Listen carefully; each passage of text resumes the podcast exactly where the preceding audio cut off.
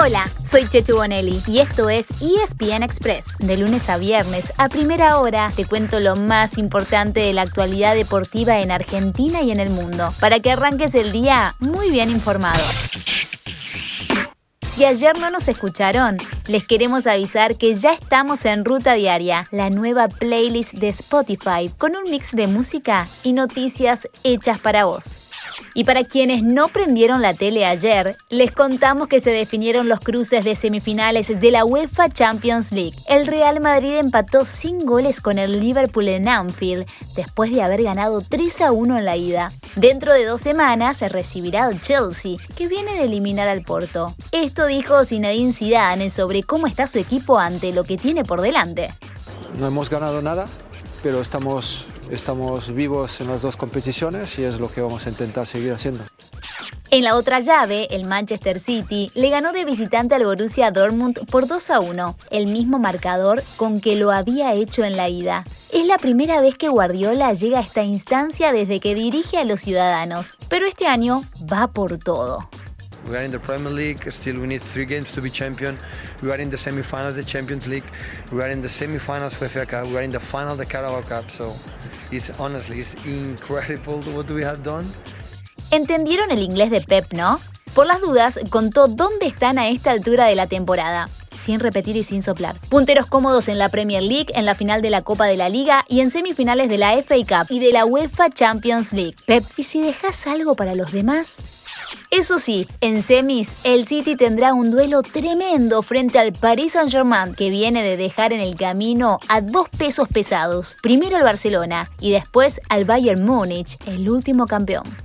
Hoy hay más fútbol de copas. Con la vuelta de cuartos de la Europa League en tres cruces, los locales son favoritos ya que ganaron afuera el primer partido. Roma ante el Ajax, Manchester United frente al Granada y Villarreal contra el Dinamo Zagreb, mientras que el Arsenal visitará al Slavia Praga después de igualar en la ida en Londres.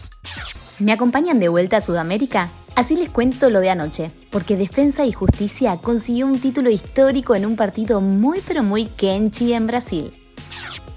Se va a adelantar Weberton. Atención. Va.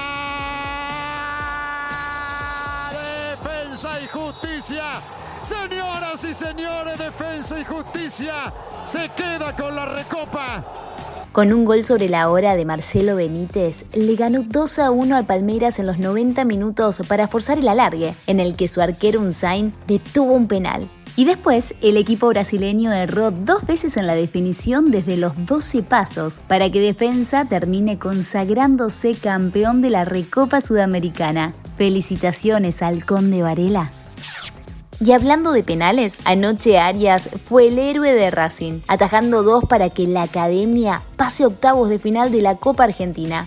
En cancha de Arsenal, Racing ganaba 2 a 0, pero San Martín de San Juan se lo empató sobre el final. Academia, despertate. Y tuvo que aparecer el arquero chileno para asegurar la clasificación.